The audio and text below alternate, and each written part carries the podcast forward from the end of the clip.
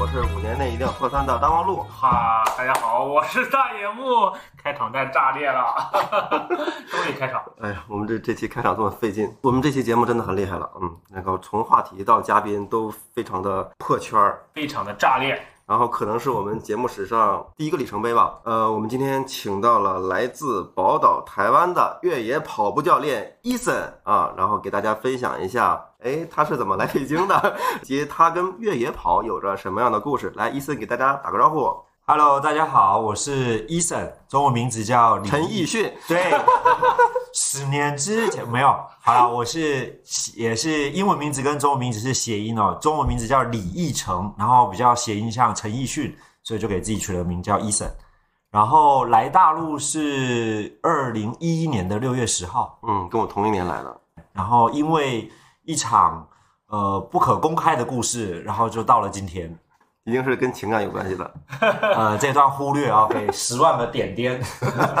好，主要是那个他的老婆也在现场，所以我们不便交流这个话题了？还有小医生也在上面。对，小医生也在现场。我其实最早接近户外是大学二年级，大学二年级，然后当时是为了打工，我去应聘了蹦极教练，因为我看到这个台湾叫高空弹跳，高空弹跳 bungee jumping，然后当时我觉得，哎，这个工作还挺有趣的。然后因为这一次的应聘之后，改变了我的很多人生轨迹。哦，命运的齿轮开始转动。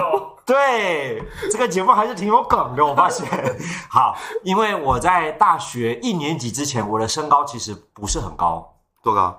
不到一米六。你你现在多高？我现在前两天刚量一米七九，台湾是不是鸡蛋都吃不到的？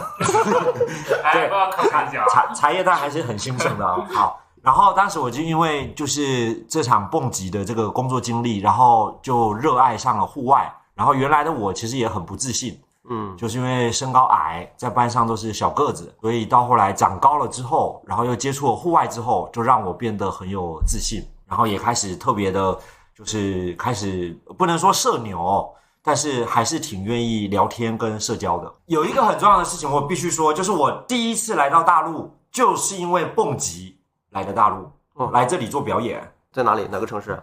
在南方，对，然后邀请我们来做表演，然后我们就去，去了之后也是开启了我的眼界跟认知，然后觉得哇，大陆这么繁华，大陆好多大山跟大水啊，比台湾的日月潭还要大好几倍呀、嗯，然后我就哎，突然觉得这个环境跟这个很舒服，然后就一直在找机会，然后所以就回到刚才说的，为什么二零一一年会来到这里？我们的那种蹦极跟在这边的蹦极不太一样，我们是呃在路桥上，然后嗯。临时架装备，架完装备之后就跳，穿装备然后跳，跳完了之后再收装备，不像我们脑中认知的理解，就是在景区有个固定有个的固定的一个装置呃猫道，或是一个栈道，或是一座吊桥，然后把设备固定在那儿，不是这样的。我们是一个很激动的，为什么对所以会有这样的？为了省成本吗？不是是因为呃台湾没有这么大的地。没有开玩笑的，就是因为我们这样的话比较灵活，就是很多桥我们都能很机动的去看它的一个高度，还有它当时的一个水流，它的一个环境条件，然后我们就可以很激动去架装备去跳。然后这八年的蹦极呢，就是我因为蹦极认识了我的总教练，所以开启了我的各种户外人生，攀岩、垂降，然后骑马，然后越野摩托车，然后摩托艇，然后到反正各种的户外，我都开始了，就是有很展开了一种认知跟 挑战。天哪！那你在大学以前体育怎么样？校园里？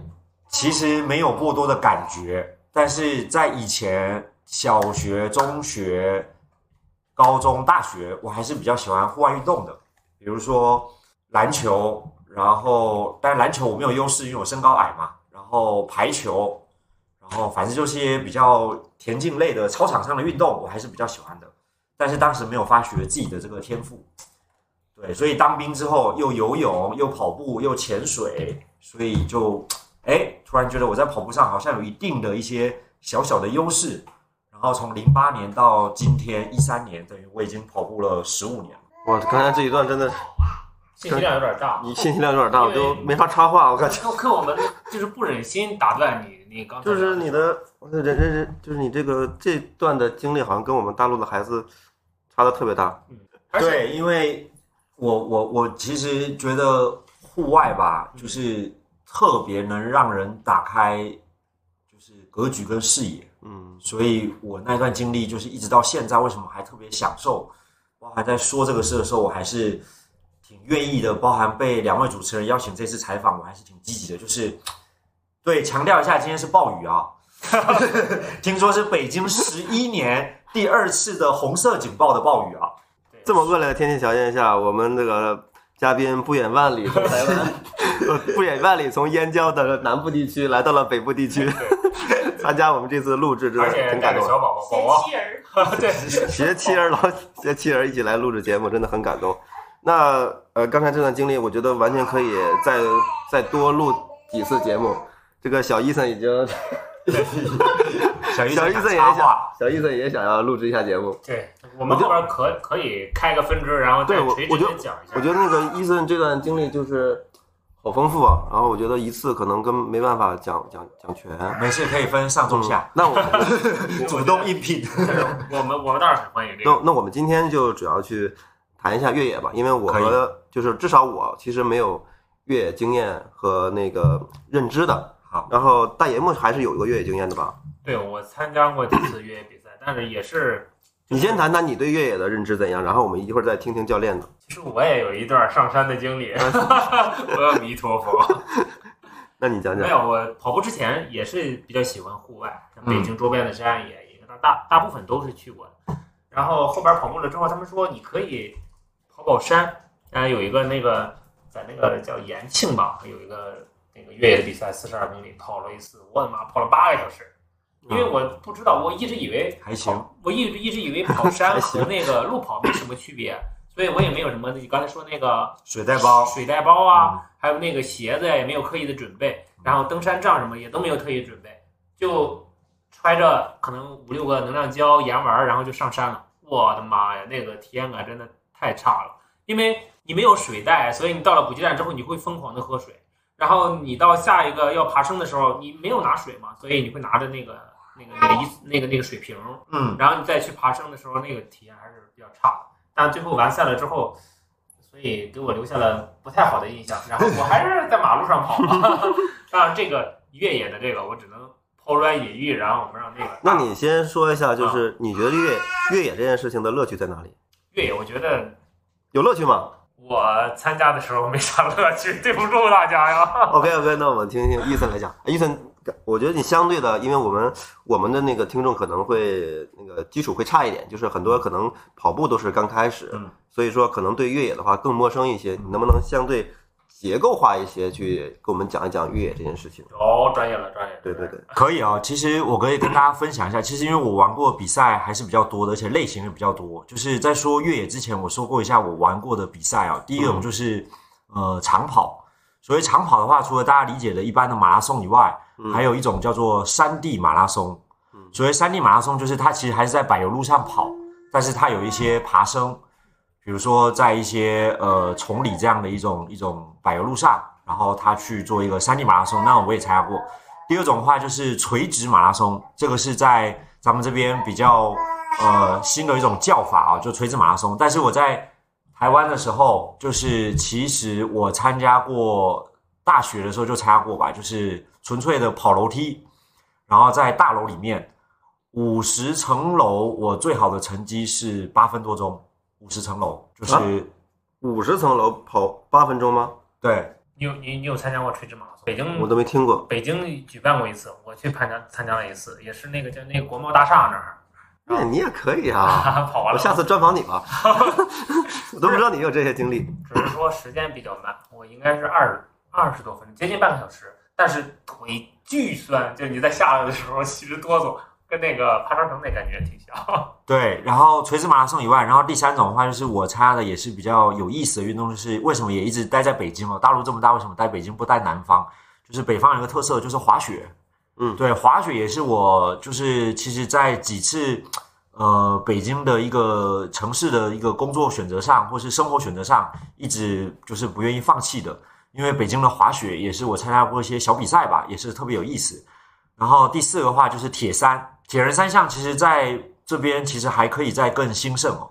然后我在台湾参加过垦丁的铁三，在大陆这边的话参加过金海湖的铁三，就铁人三项，嗯游泳、跑、游泳、骑行跟跑步，嗯，对，这也是一种。然后再来最后一种，也是我最沉迷的，也就是今天的话题的主题，也就是越野跑。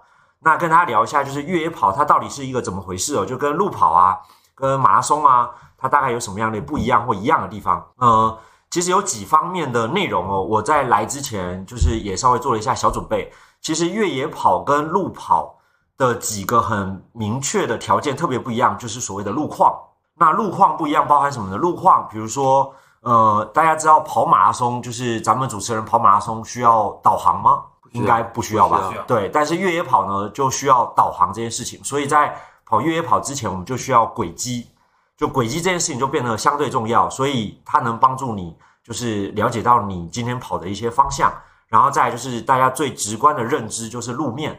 那路面的不同呢，比如说马拉松的话，一般就是柏油路，对吧？但是在越野跑的话，会有很多种复杂的路面，比如说呃草地，比如说呃沥青路，比如说呃各种的碎石路，然后甚至是台阶，呃甚至是乡村的一些道路等等等等的，它有各种的一种不同的路面。如果遇到像今天这种暴雨的环境，或者是下雪的环境，那又会更挑战我们的一些自身条件跟装备。所以这种情况不应该停赛吗？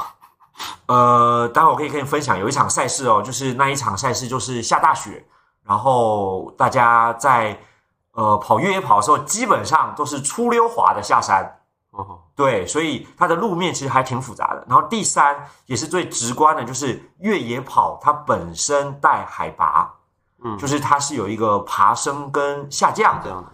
对，那路跑的话，一般也会有，就是小爬升，但那种爬升几乎是忽略可以不计。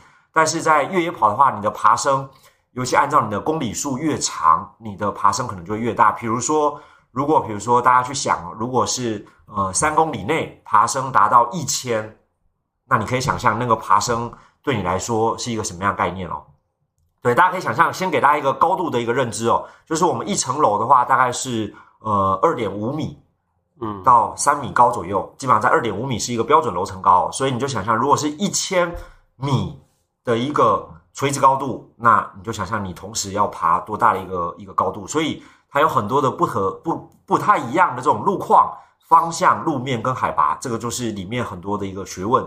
那呃，在里面我说几个有意思的点哦，就是我最早接触呃越野跑的时候，我算跑步的一个速度跟能力还可以的一个人哦，就基本上就算越野跑的话也是冲在前面的，但是往往是因为过度的自负，跑在越前面，然后跑丢了，就把整个队伍给带跑偏了。对，路上是没有路标的吗？呃，在训练的时候，有时候是没有像赛事的这种保障，然后有路标，哦又或者对，又或者是说，即便赛事有路标，但是路标可能有一些小情况被拆了或怎么样的，或是我们自己跑者没有看到那个那个束绑带，就那个标志的话，那你也很容易跑丢。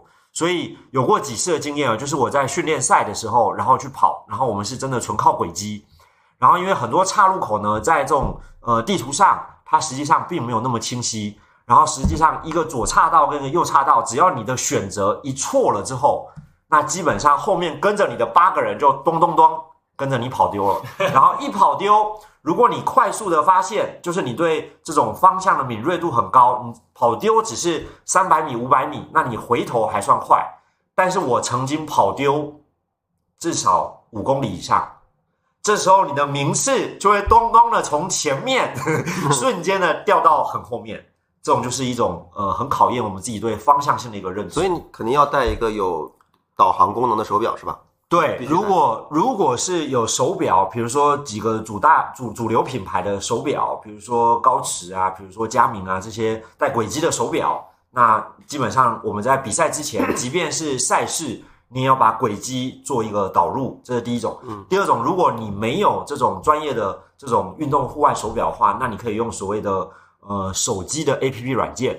那手机 APP 软件呢，可以跟大家说一个，就是两步路，嗯，对这样的一个软件，那它基本上也可以导轨迹，然后导轨迹以外，大家都可以去交互的这样的去使用。OK，好，那这是第一个不太一样的。第二个就是我们大家一直最想了解的，就是装备。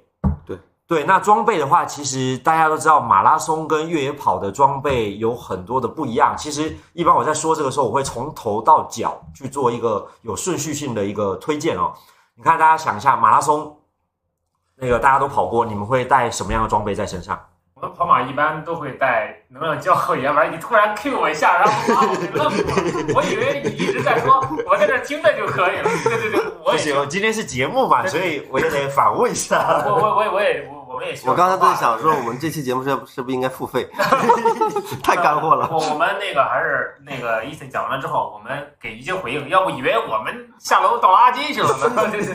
对刚才说的那个确实是因为我参加过为数不多的几次越野，然后那个赛事方会给我们一些轨迹图，但是我当时不知道这个是干什么的，然后那个赵野就轨迹图是电子的还是是？是一个叫什么纸 J 什么 X 一个啊文件是吧对，然后导到你的手表上。刚才说那个，我们我觉得跑马了，我们基本上就是能量胶原丸吧。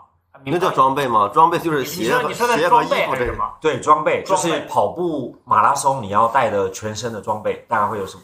眼镜、眼镜、帽子，帽子、然后偶尔会冰袖，夏天的时候可能会带冰袖。冰袖，对，防晒，然后那个再就是跑鞋最重要的，对，然跑鞋，后记录手机、记录轨迹的装备一般都是手表嘛，会带个手表，。配速，嗯，记录一下配速，就没了吗？没了吧？就对，然后可能还会有个腰包，嗯嗯。对，现在腰包也比较少了，现在的现在那个短裤都带着吧短裤它都带着，能够一圈儿都能带的。对对，所以你看啊、就是大家刚才用了不到一分钟的时间。反过来了，大家刚才用了不到一分钟的时间，就大概描述了一下跑步的一个装备。但是越野跑的装备呢，我顺着大家跟大家说一下哦，就是从头到脚。首先呢，从头的话，首先一定也会有一顶帽子，但是越野跑的帽子呢，我一般不太推荐空顶帽。嗯，为什么？因为空顶帽你会牵扯到白天或黑夜的，如果距离比较长哦，有些会过就是经历到夜晚。那空顶帽的话，你的脑袋第一容易直射，晒头皮。所以容易晒头皮。对，哦如果头发的量又比较少的话，那可能就会受伤。晒伤是吧？对，第二种就是如果比较呃寒冷的话，因为越野跑在山上的环境一般天气都是比较低温的，而且小气候特别多，所以一般的话就会戴一个就是带包裹性的这种软帽子。嗯那这样子的话，你的脑袋会比较舒服，这是第一种。第二种就是呃女生的话可能会加一个就是绑头发的一些一些小玩意儿哦。第二种的话就是太阳眼镜，这肯定也是要的。我以为还要带一个女朋友呢。那个女朋友也是可以啊，这样跑得更有激情。然后，所以太阳眼镜这个也是必备的啊。然后，一般太阳眼镜的话，呃，会建议就是白天是呃，就是它是变色眼镜，就是白天的话它是一种呃，就是防防防防太阳的，对。然后晚上的话，一般会是就是它会变透明的眼镜。那为什么要这种就是两色的眼镜呢？是因为其实，在山地里面跑的时候，很容易刮到小树枝。如果你的速度又比较快的话，所以那种小树枝啊什么的，容易刮到你的眼睛，所以可以对眼睛做一个保护。然后再来往下的话，一般脖子上我们会戴一个就是呃就是魔术头巾，魔术头巾，对，你可以绑在手上，你也可以放在脖子上。然后它有几种功能，就是你可以像刚才我说的，你可以把它做一个保护脑袋的一种功能，防汗。第二个，你也可以就是随时绑在手上来做一个 擦汗的一个动作。然后再来的话，往下呢就是我们的穿着。那到身体的穿着的话，会有几种，一般的话是三层。三层是什么呢？第一层就是最内层啊，就是排汗用的，所以我们一般会穿一些就是透气性比较好的一些排汗的一些运动服装。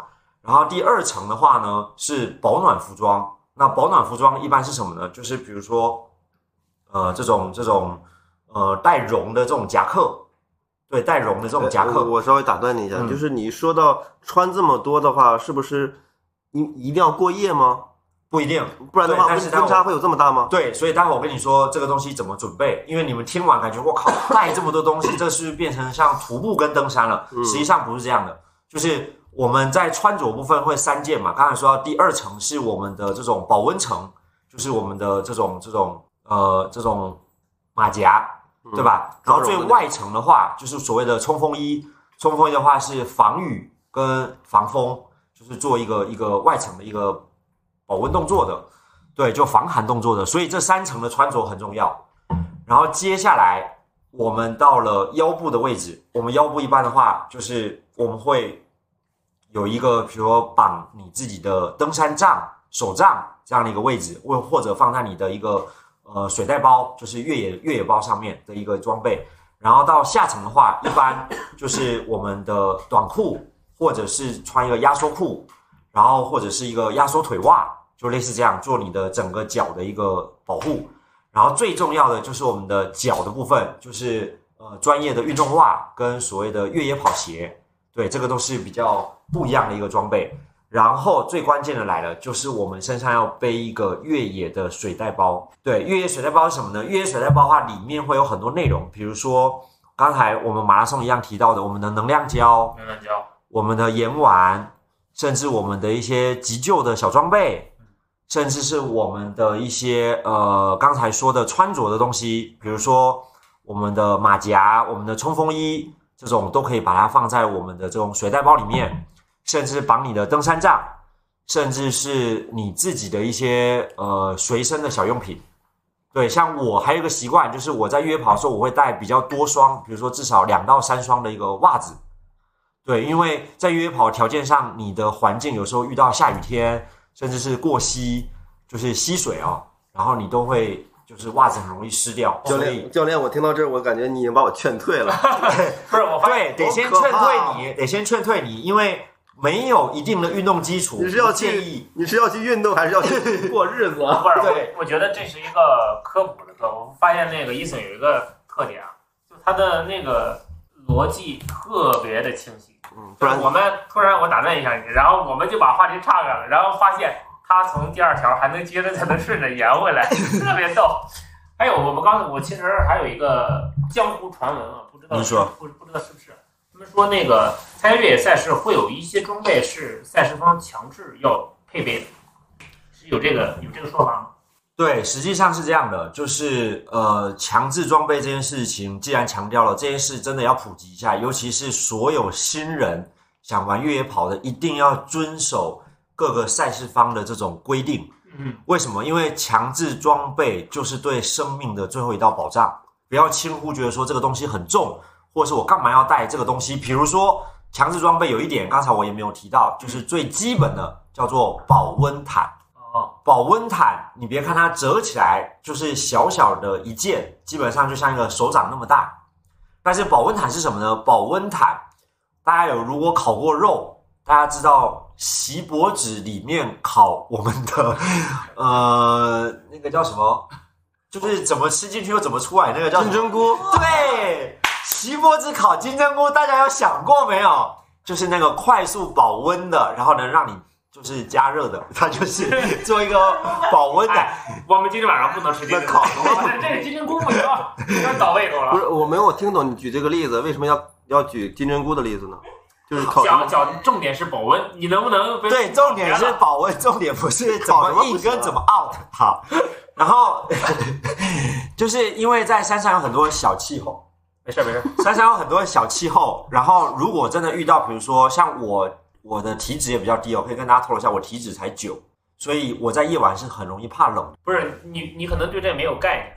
对我你有你有概念吗？对这个？什么？你脂发现体脂有九啊？对，你会发现那个我跟你说一下我的体赶紧不自爆，这还 没到这个环节。哈 哈你会发现那个好多马拉松的精英选手到秋天的时候，他们跑步的时候都开始戴手套了，因为他身上没有多余的脂肪去储备那样的能量，而且血液可能流不到这儿，所以这里的温度是特别容易。这个是体脂吗？BMI 是体脂吗？不是不是，体脂哦体脂是一个专业名词哦，回头大家可以再普及一下这个知识点。但是我可以跟大家说，体脂就是如同刚才我们的主持人说的，就是你的脂肪偏少，对所以你容易怕寒冷的天气。所以到我越野跑的时候，往往在夜战的时候，就是我的一个弱点的时候开始展现。嗯但是在白天的时候，我基本上就是呃马马虎虎吧，还是能比较呃按正常的速度去前进的。对，所以嗯，保温毯什么呢？保温毯就是在这种如果比如说你停下来，一旦很冷的时候，这时候我们的 CP 点的这些工作人员或是一些伙伴就会快速给你披上一个保温毯。那这个保温毯，它薄薄一件，在你身上一披之后，你就能迅速的隔离开所有的这些冷风或者是这些寒流这样的一些对抗天气的一些事情。所以保温毯是一件非常非常重要的一个强制装备。然后第二个，比如说还是比较重要的强制装备就是水。那水的话，一般至少至少都要一升，对，只有都要一升。像我们一般的矿泉水的话，就是五百五十 ml 的，嗯然后如果是大瓶的矿泉水的话，一般是呃二点五2.5升了，对，二点五升的。所以那些不建议拿矿泉水跑哦，就是一定有标准的软水壶，然后放在你的水袋包里面，不管是后面或是分两个软水袋的这种小水壶包。然后你都可以及时的去调整你的补水量。那当然里面有很多专业的小细节哦，比如说我们呃只放水，还是放电解质水，还是放一些什么样的一些适合你的一些功能性的功能性饮料，对，这个都是非常重要的。这边有很多可以展开的哦。然后另外还有强制装备，就比如说你的能量食物，对，因为你在跑越野跑的时候，每一个补给点基本上都在十公里上下，嗯，它不像马拉松一样，那补给点在十公里上下，你不要听起来这个十公里感觉很简单或很近，一点都不近因。为一旦有一个大爬升，或者是到中午特别酷热的天气，或者是到夜晚特别冷的半夜两三点的时候，你去想象那十公里，几乎是熬你，感觉像半辈子人生一样，嗯，特别难熬。所以这时候的强制装备、能量食物、能量胶、外套，甚至是保温毯这些东西，就会发挥的淋漓尽致，去做一个保护动作。所以大家如果新人一定要去好好的看赛事方给的强制装备，然后去配合他的游戏规则，然后我们可以去普及这些知识。对，新人如果你想尝试自己的第一场越野赛事的话，也可以跟我们一起组队儿，我们体验一下，可以让那个伊森带着我们参加个越野。对，如果北京地区的朋友的话想参加的话，其实医生可以带我们去来一次。对，然后医生自己本身除了能跑、爱跑以外，医生身边还有很多的越野圈的一些一些资深的一些更前辈的大神哦，就精英大佬，然后我们都可以邀请出来一起去跑，然后呃，就是欢迎大家去做尝试哦。然后像如果新人的话，甚至我也带过亲子团，那亲子团的话，一般就是五到八公里，然后他是真的稍微有点呃 运动能力。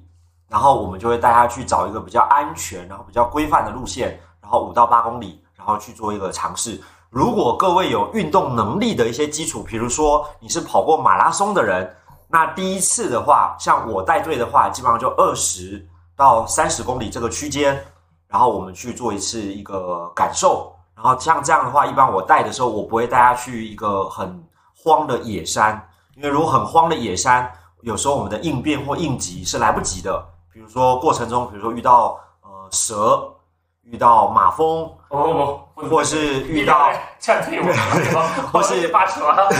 或是遇到比如说有伙伴的一些，比如说中暑、突发性中暑，或是身体有一些情况没有提前告知的，那这时候如果太野的路线都是不安全的。所以一般我会在北京的话，比如说呃大家都比较熟悉的香山、嗯，山峰，甚至是一些比较安全的一些轨迹路线，然后我们可以去做一下体验。像这个香山的这种越野路线是比较成熟了，对吧？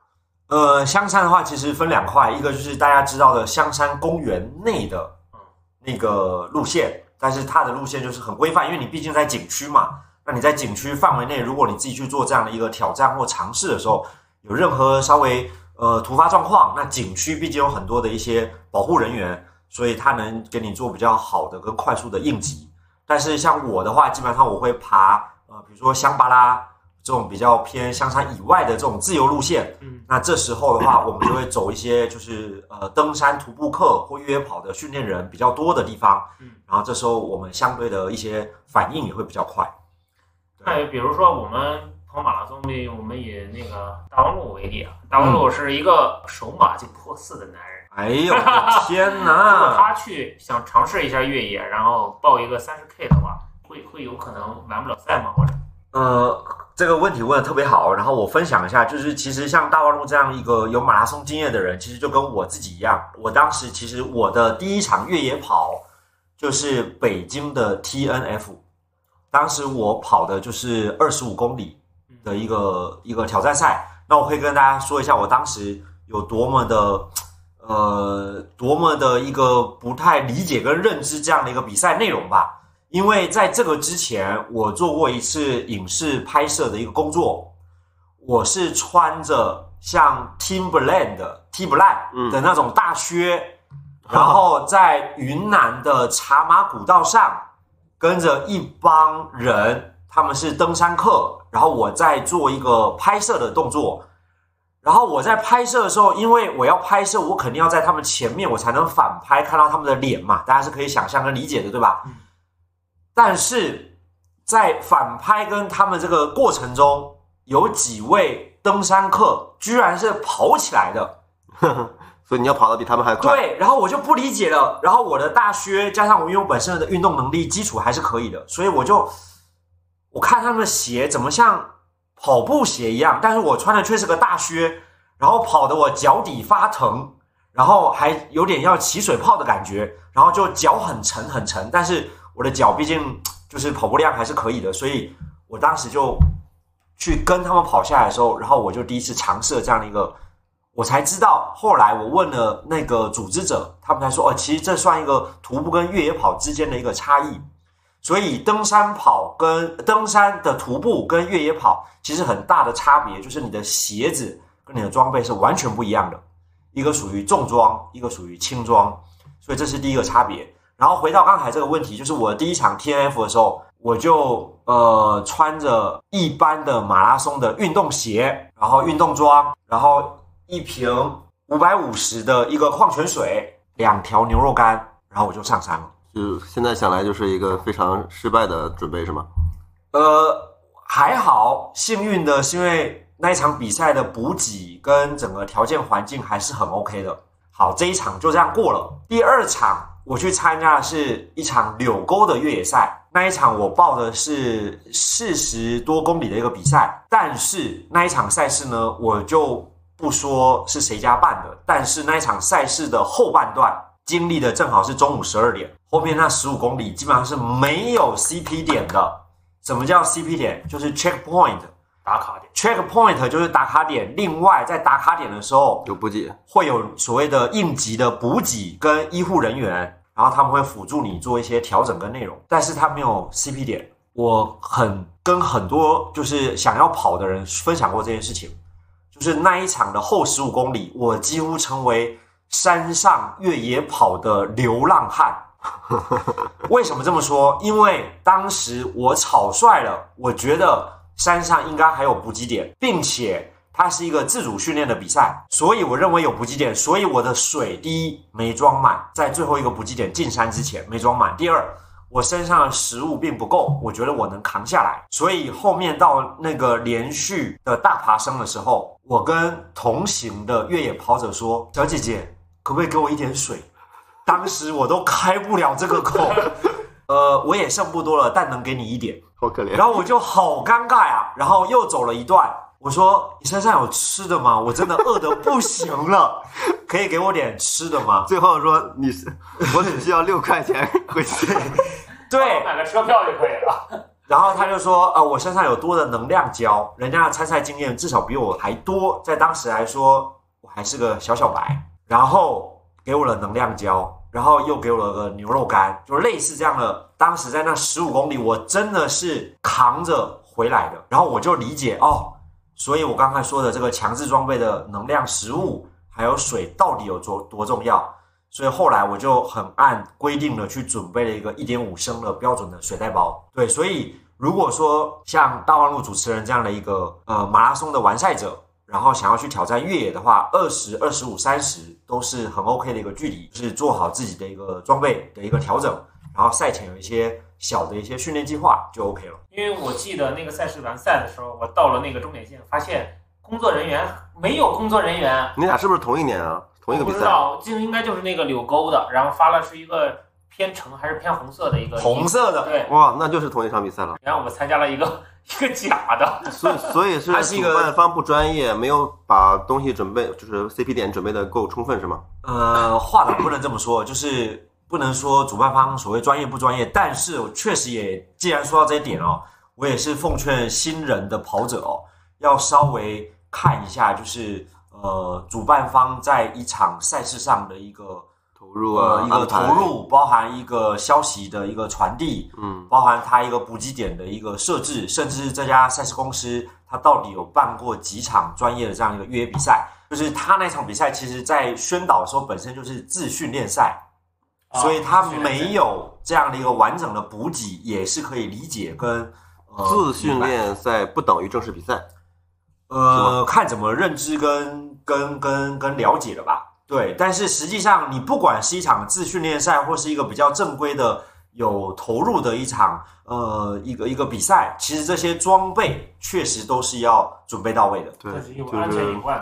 对自己要做自己的第一健康负责人。对，这句话说的特别好，就是我们永远不要去依赖赛事方或依赖什么，因为往往在户外的时候，即便有 CP 点、有急救人员。但是往往我们就不聊越野跑，但是很多自己做登山、徒步的人也是往往会有突发情况，嗯，所以千万不要轻忽户外或是这种专业比赛的一种呃这种这种安全的一种跟自身身体反应的这种情况还。是还是对这种赛事还是要有敬畏之心。对对，大自然要有敬畏之心。第一次的赛事还是参加一些比较知名的那个赛事，比如成熟的主办方办幺六的是吧？八呀，或者是 T N F 啊那个那种的赛事，对可以参加个二十公里的或者三十公里的这种体验组。对，然后这边的话，我可以跟大家分享一下，就是目前特别成熟的一些赛事哦，比如说三夫户外的崇礼的幺六八赛事，嗯这个在每年的七月，一六八是指一百六十八公里吗？对，崇礼幺六八就是崇礼一百六十八公里，但是它只是一个名词哦。对，然后它也分组吗？也有三十公里组，也有什么哦五十八吧，还有什么？越野跑的话是这样，它一般的话三十公里以下，呃，会有两个组别，一个就是比如说亲子组或儿童组，嗯那一般的话就是呃五公里上下或十公里以内，嗯这种是亲子或儿童组，就是以安全跟娱乐为主的。第二种的话就是所谓的越野新人组，一般在二十五到三十五区间，然后大家如果一般。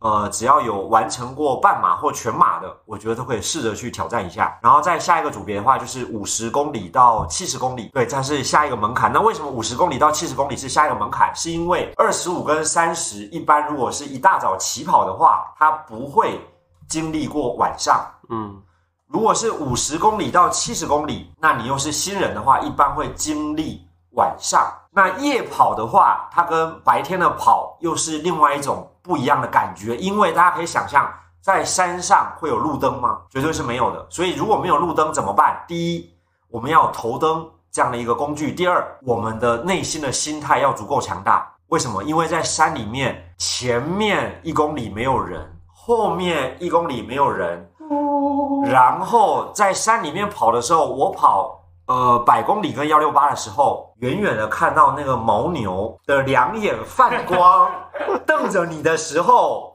或是猫眼瞪着我的时候，那道小绿光 就会让你的心自动的发毛。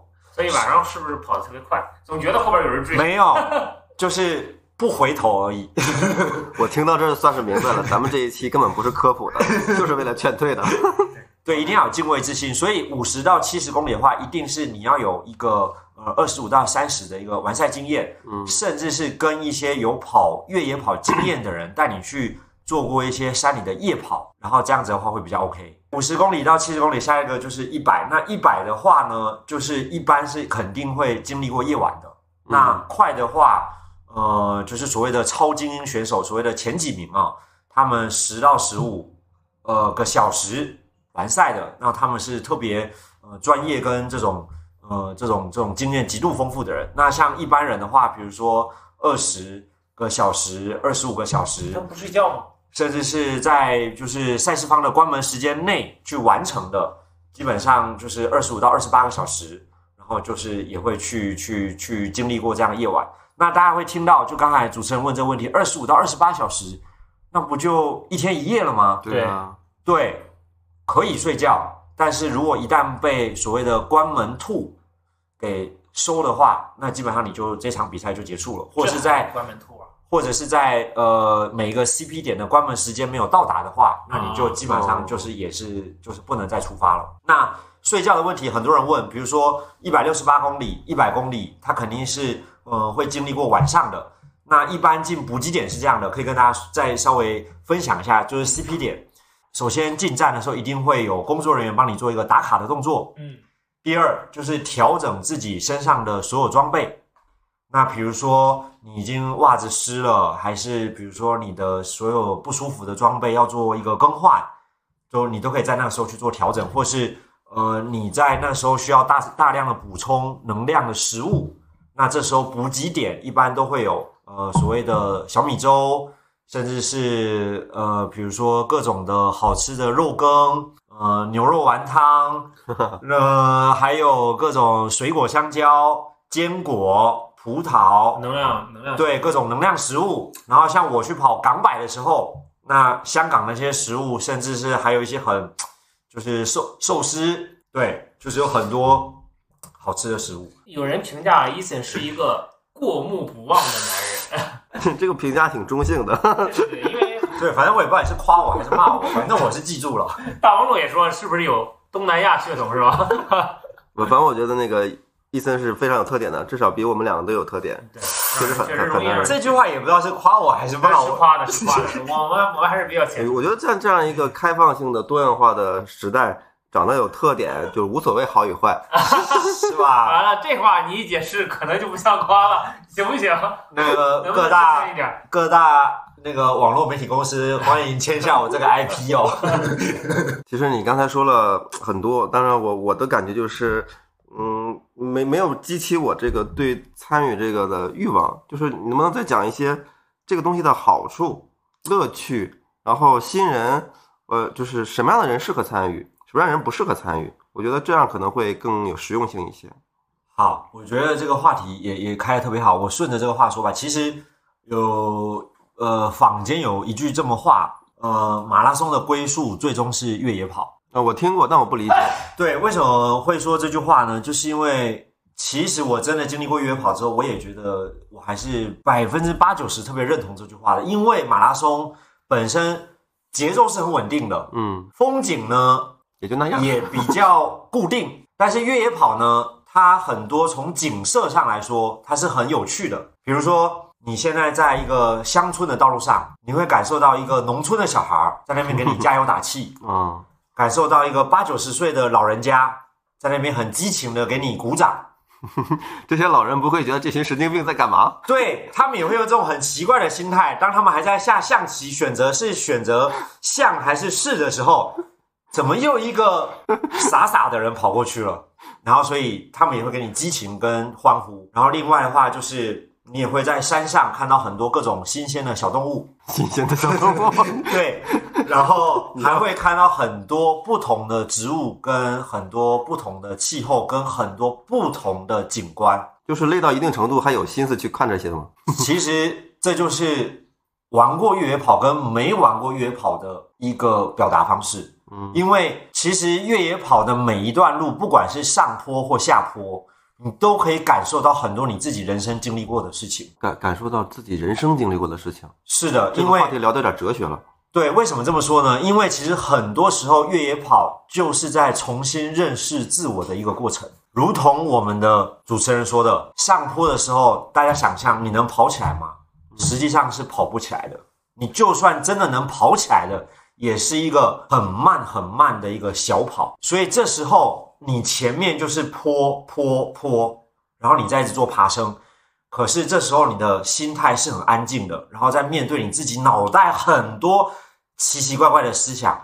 我为什么会来这里？我是不是个神经病？我为什么要花五百块、一千块来报名这种奇怪的、自虐的、像疯子一样的一个赛事？然后大半夜的还不睡觉，人家在家睡觉，我在这边吹风。所以这时候你在上坡的时候，你就会有一种很多回顾。比如说，我可以代入一下我自己的故事。嗯，我在那一年，我身边的将近二三十个小伙伴去摇港百的赛事，就香港一百的比赛。当时我也是很有自信，哎，我摇号摇上了，我抽到了这个比赛名额，然后我很开心的带着我的另一半朵朵说，哎，我们还可以去香港玩一下。我们前一天还去各种很快乐的 happy 的玩，然后吃了好吃的。结果在比赛的时候，那一天到夜里的两点的时候，我真的就是前不着人，后面也看不到人，然后前面是一段超级大爬升的楼梯，因为白天。顺着海边跑，那个湿度很大，然后我也有点不适应，然后我把自己跑的就是有点就是受伤了，然后身体也很难受，然后那个补给也吃不习惯，半夜两点的时候拉肚子了。没有，我就给我的另一半打电话。喂，我现在到了快七十公里的位置了，我好想退赛哦。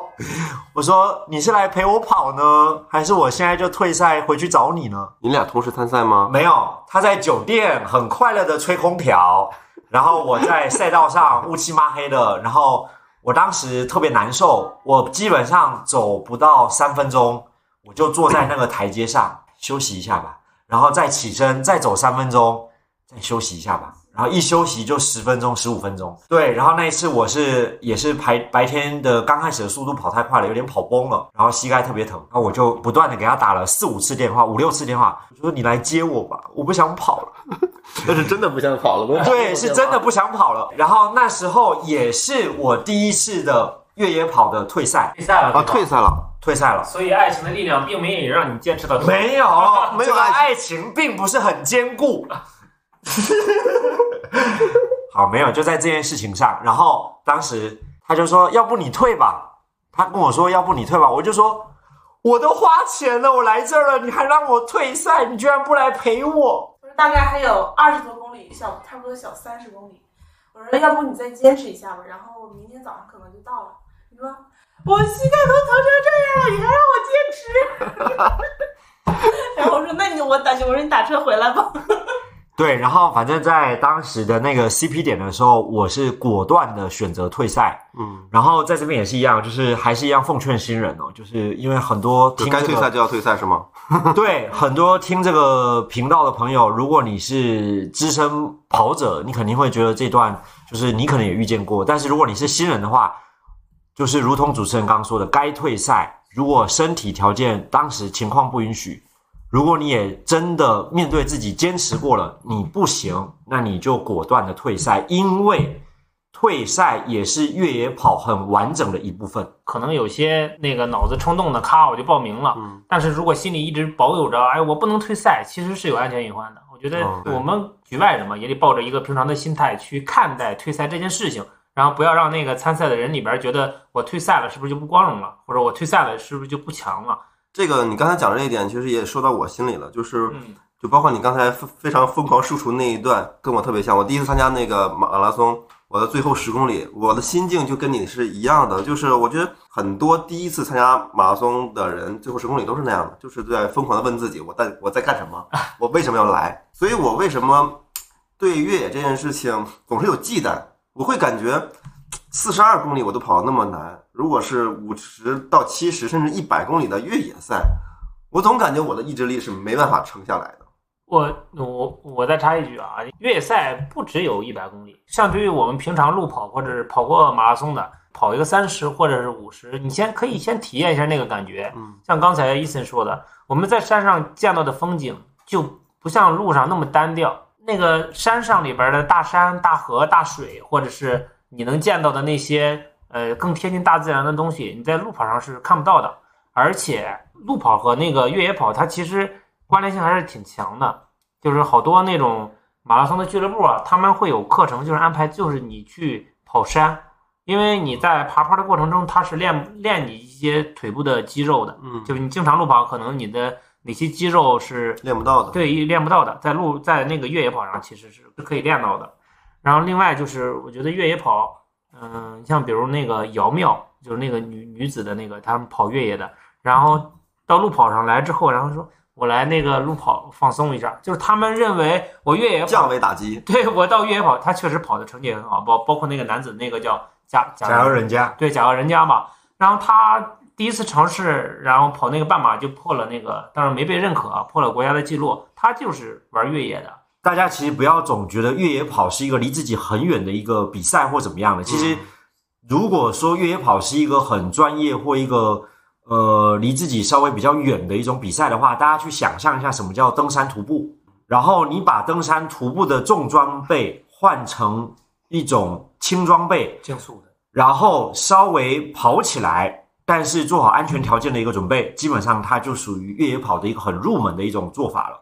所以在新人的时候，其实不建议说上来的时候就要准备多好的多好的什么呃要这个装备那装备的，没必要，你就标准的运动服，然后一双运动鞋，然后速度不要太快，然后跟着一帮专业的人在安全的环境，然后去做一下尝试，基本上就可以去体验一下什么叫越野跑了。我没有，我最终没有去继续越野。我觉得还有一点就是你刚才说的那个装备，它的装备确实是有些要求会比较高的，就贵了是吗？也贵是一方面，你这一针见血，啊，我还没来得及铺垫呢，然后就直接说了，贵是一方面，另外一方面，它确实是，比如说你的那个鞋肯定就不是像我们现在那个路跑鞋一样，它的鞋底一般都比较厚，而且我们现在穿的碳板，前边或者是后边高，前边低，有一个也就高度差是吧？嗯，对我买我买过一次那个越野的那个跑鞋，它中间是高的，然后两侧反而是低的。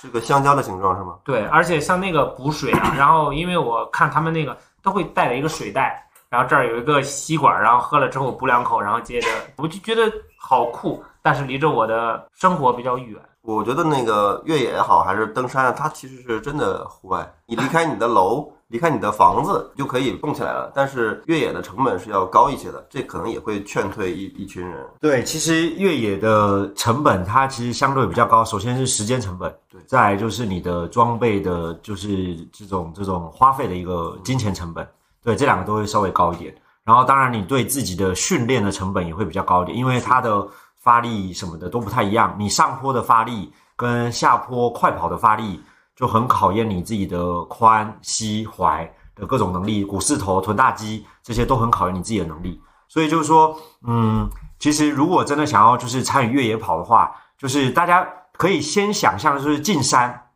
然后快走就 OK 了，就是先不用想在山里我要跑多快要跑多快，然后但是也可以像如同刚刚主持人说，就是上坡的时候基本上就是有着登山杖，然后你会使用登山杖，然后你走起来，当你到达山顶那一刻的时候，哇，你一眺望，尤其在香山的时候或西山森林公园的时候，在山顶的那个呃鬼叫石的时候，然后我们就可以一望大北京的那种感觉，还是挺舒服的。有一种征服的感觉哈。，对，就是有一个征服的感觉。然后到了一个山顶的时候，就是跟骑行一样，你爬了多少坡，就会有多少的下坡还给你。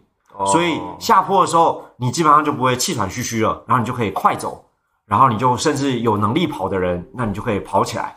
对，像我刚开始跑那个 T F 的时候，我也不带太多的装备，但是我就觉得下坡还行啊，我也控制得住，控控制得了我自己的速度。然后当时我就像一只大猴子一样，我就往下坡一直跑的时候，右手抓一棵树，左手抓一棵树，右手抓一棵树，左手抓一棵树，这样咻我就跑下去了。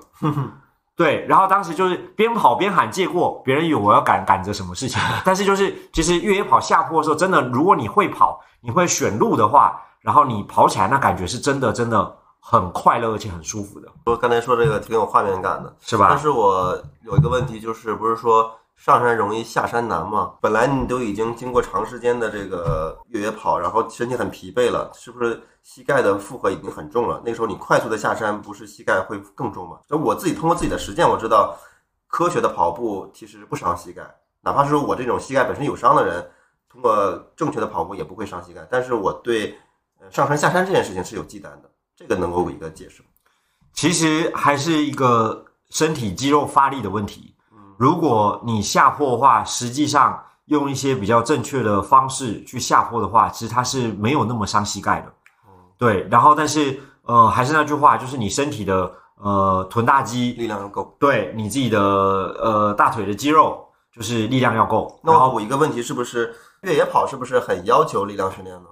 对，尤其像呃，当时我们备赛的时候，就是呃，有一些就是健身房，嗯，里面会有一种叫楼梯机，嗯，对，或者是咱们自己住的小区都会有楼梯。基本上，如果你想玩越野跑的，爬楼梯这件事情必备。都是一个很必备的训练。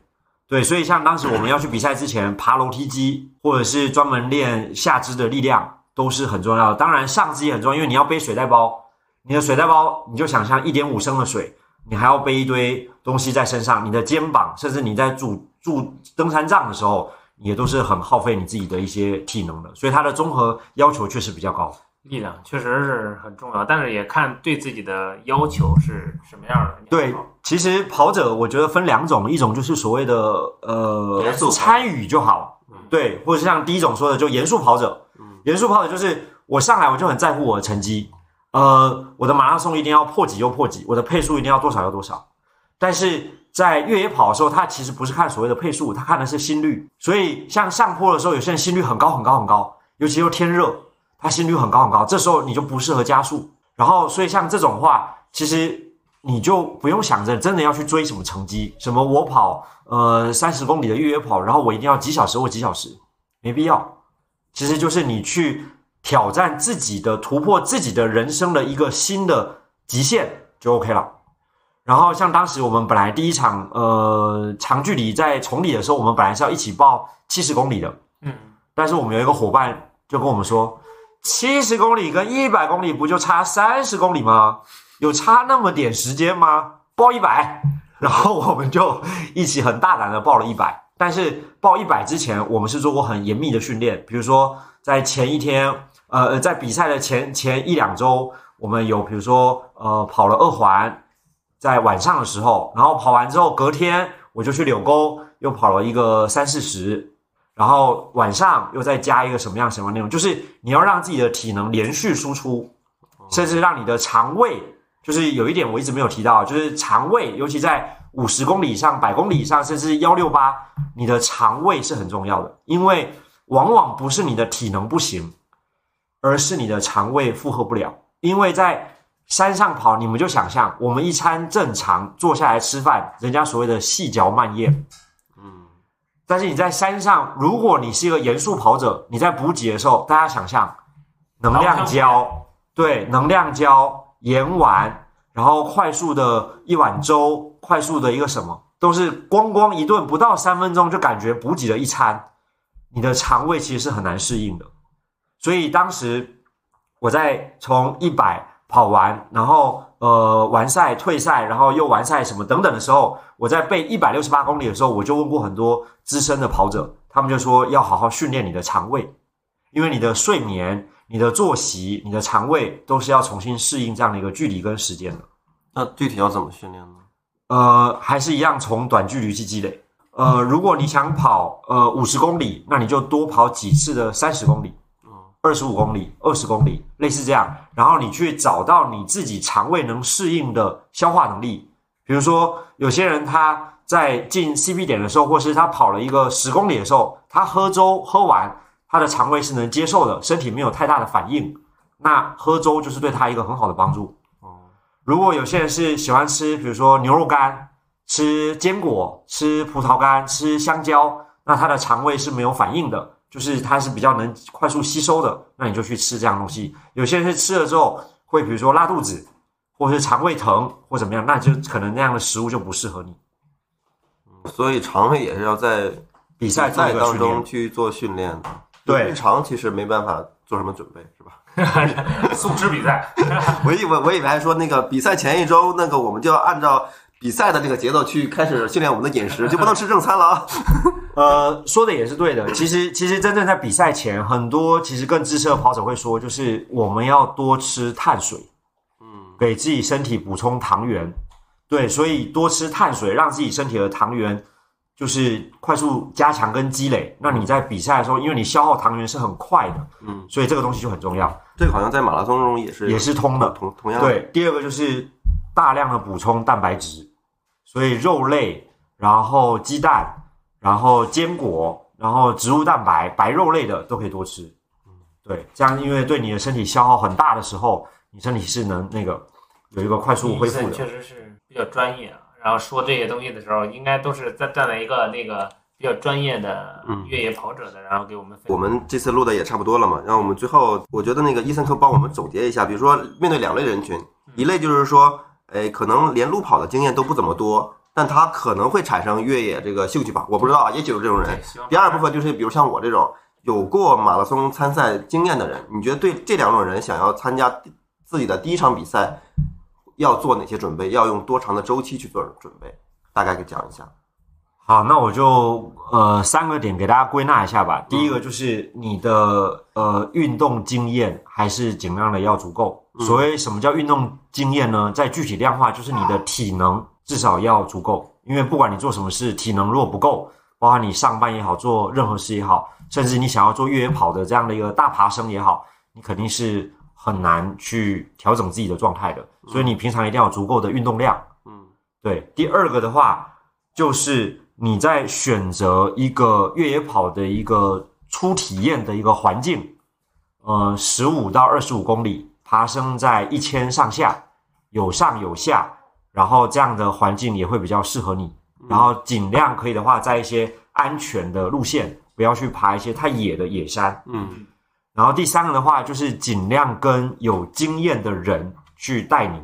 为什么？因为如果他有经验，越野跑经验的话，比如说他会提醒你装备你带没带够，轨迹路线他是不是很熟悉，甚至有时候我们大白天的看外面是很热的天气，但是他不太能理解说为什么你还要让我带一件比如说防寒外套或是冲锋衣。那这时候专业人士就会告诉你为什么要这么做。然后再来就是专业人士还有什么一个好处呢？就是如果有突发的应急情况，那他们怎么知道去快速的帮你做一些呃对应的方案？对所以新人的话，体能，然后环境跟一个专业的人士搭子，跑步搭那个对越野搭子。对然后越野搭子，我觉得这个还挺难找的。我因为我我跑马拉松，就是在我们小区的跑团里面找到一个搭子，但但是如果说他不参加比赛的话，可能那场比赛我都不想报了。如果说越野的话，是不是更难找啊？呃，其实这个就跟一个圈子跟一个圈子一样，就是有点隔行隔隔圈如隔山哦。就是一旦你进了那个圈子，所以一就会有个新人想要进入这个圈子，他有啥路径吗？有主持人的跑团呐、对吧？主持人跑团，让我们的这个这个跑团来做一个组织，对吧？然后组织了之后，然后比如说像医生是有经验的，然后我们就会说，哎，这座山的哪一条轨迹，然后我们大家呃约个时间，大家勤奋一点，早上五点起床，然后到那边一集合，然后做好前置的准备工作，然后一进山。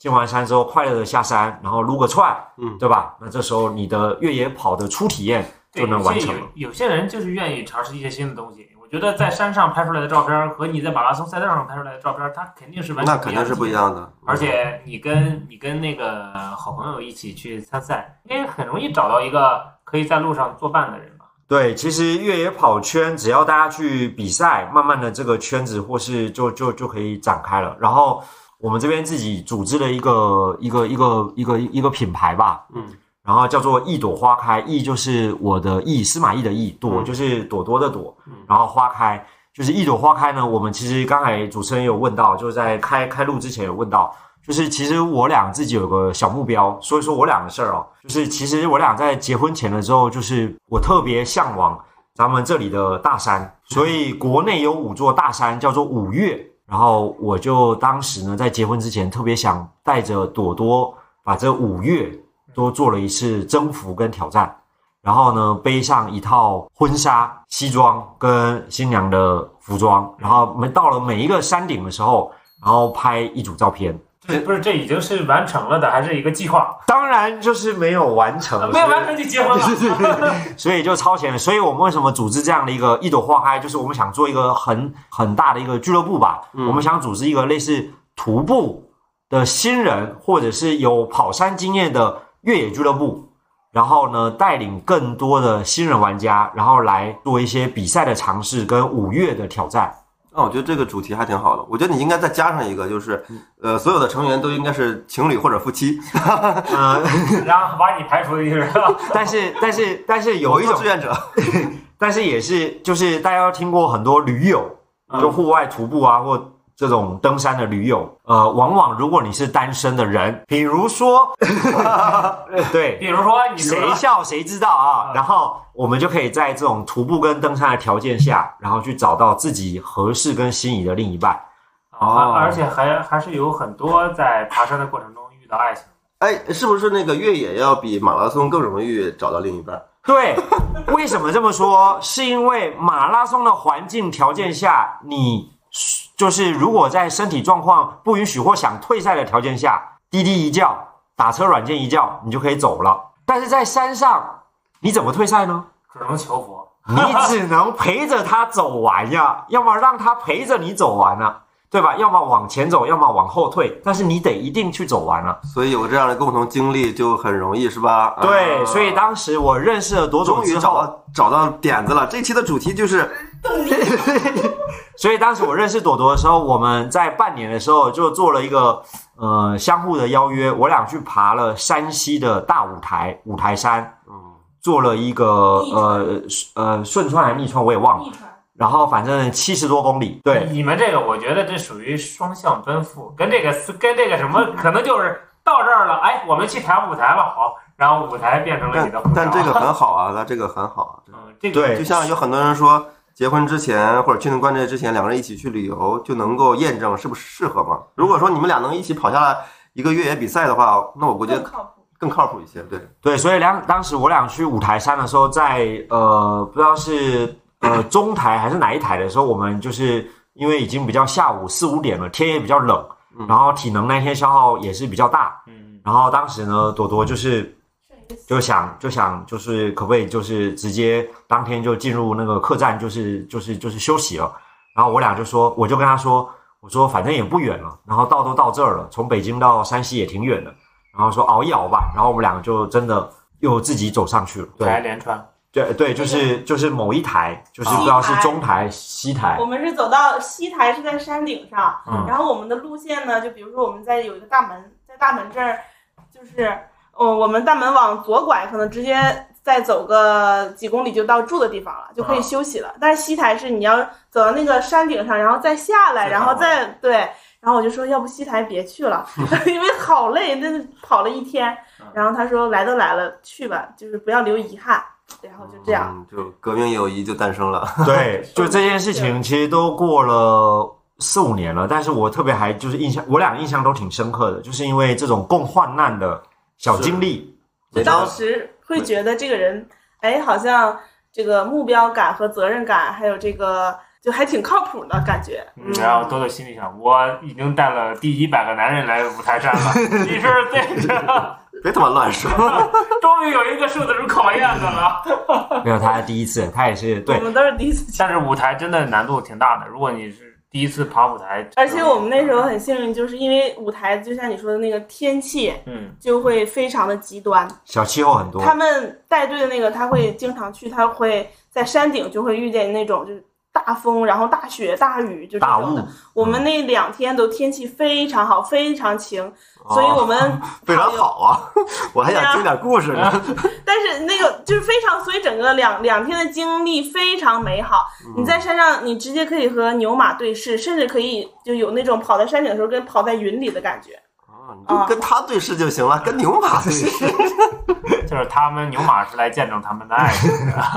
真的很美。其实回忆起来，应该是两个人特别浪漫的一些记忆点。我们终于聊到了不劝退的环节了，啊给给了一些人一些向往兴趣和勇气。嗯，OK，我们今天就聊到这儿吧，因为这确实时间挺长的了，我们应该去吃饭去了。呃，然后呃，伊森有没有自己的一些，比如说小红书啊或者抖音啊一些自媒体平台？我觉得可以让有兴趣的人去找到你，关注你，去跟你去学习啊。呃，有，呃，这这段咋接呢？你你有就什么有就说什么呗。对我们那个做了这个博客节目之后，我的小红书已经涨了两个粉丝了。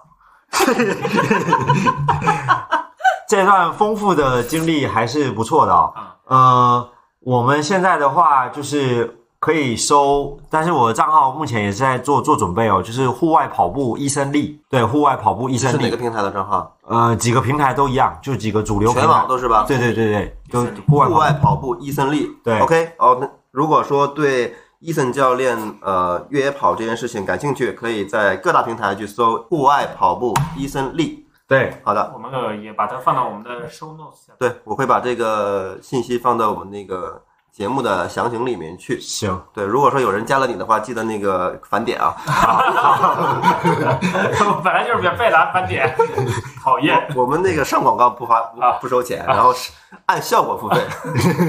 那非常感谢伊森和朵朵以及小伊森参与我们的节目，然后也非常期待我们将来有机会能够跟伊森一起去跑一个越野越野赛，对，然后那个亲身的感受一下这个越野是不是真的像你说的那么有意思、那么好玩儿，以及那么痛苦。好吧 好的，好的，那感谢伊森，那我们下期再聊，拜拜。拜拜。你咋不说拜拜啊？好好，我我我觉得最后我再说一句话，就是其实，嗯，我还是奉劝，就是就是不能说奉劝啊，就是呃，还是希望大家吧，就是可以多去尝试户外运动，对，因为户外运动真的是一件很有趣的事情，而且如果你把呃户外运动多做一些体验呢，你能把人生的一辈子过成两辈子，因为我们的时间特别的珍贵，人生最不能浪费其实就是时间，所以我自己有一句座右铭叫做。折腾才是对人生最大的尊重。本期的主题有了，谢谢大家，折腾就是对人生最大的尊重。尊重。对，好的，那我们再次可以感谢，拜拜。